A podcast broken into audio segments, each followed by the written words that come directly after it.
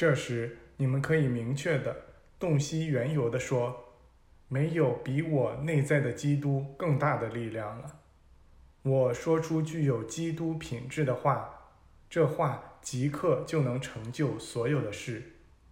我表示赞扬与祝福。我带着丰盛、和谐与完美送出我的话语。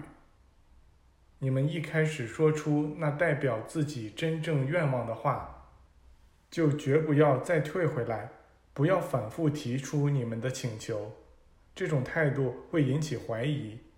要一直向前。记住自己做过的事。如果你们已明确说出了自己的基督之言，那你们就是形式的主宰。你们想要的事会全部达成，且由于神力而井井有条。我感谢你，上帝，为丰盛、圆满、自在的神圣生命与光，为完美的健康和无限的力量。也为毫无限制的自由。你们要记住，只要两位存有将其灵性力量结合起来，就能战胜全世界，即便他们无法单个做成任何事。这两位存有就是结合在同一目标中的上帝和你们。如果其他人怀着同样真诚的动机与你们联合起来，那你们的力量会增长得比合作者数量的平方还快。如果你们中的两人与上帝联合提出某一请求，那我的天赋就会予以满足。我的上帝变成了你们的上帝，我们连通为一了。人与上帝结合，便会战胜那些不敬神的，走进你们灵魂的隐秘之地。对外界关上门，闭上你们的肉眼，用你们的内在之眼去看自己的神圣之我。你们将自己安静地置于一种灵性的敏悟状态中了。上帝的本源是唯一的目标。我与宇宙生命的神圣能量相连通，它穿透了我，我认识它，我感觉到了它。我感谢上帝，我的天赋。有能力成就一切事。当你们向上帝祈祷，而你们的内在灵魂与宇宙生命的神圣能量相接触时，你们就可以在无限的范围中使用这个能量。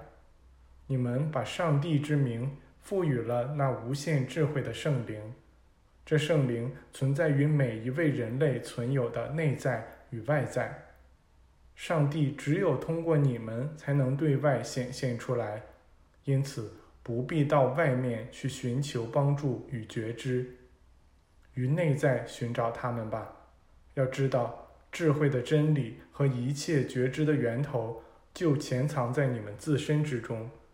既然上帝、宇宙之灵是内在的，那何必要去外面寻找知识呢？明白了这个原理之后。你们就可以借助它去做任何事，可以确信内在的上帝是最伟大的导师。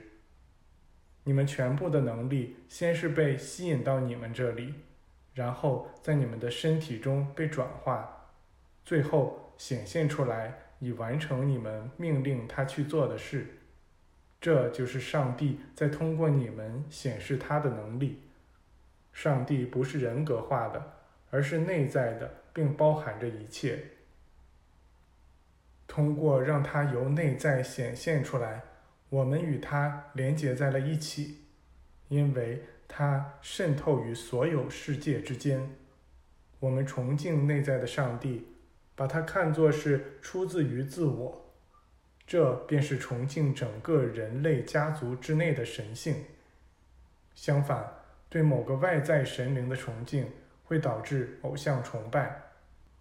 任何人只要于内在崇敬上帝，并看出他是由内在向外界显现的，便会清醒的与那神圣的生命和光遍及宇宙的发散物取得联系。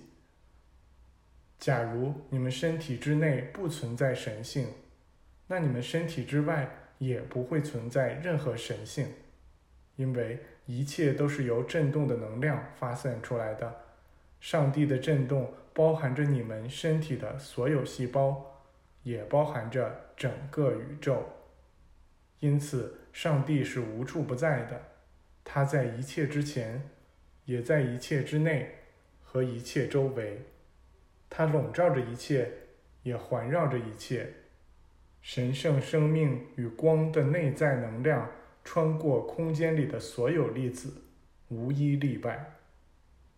讲完这番话后，埃米尔宣布说：“我们的大师朋友们将在哈德瓦与我们再见面。”然后他祝我们晚安。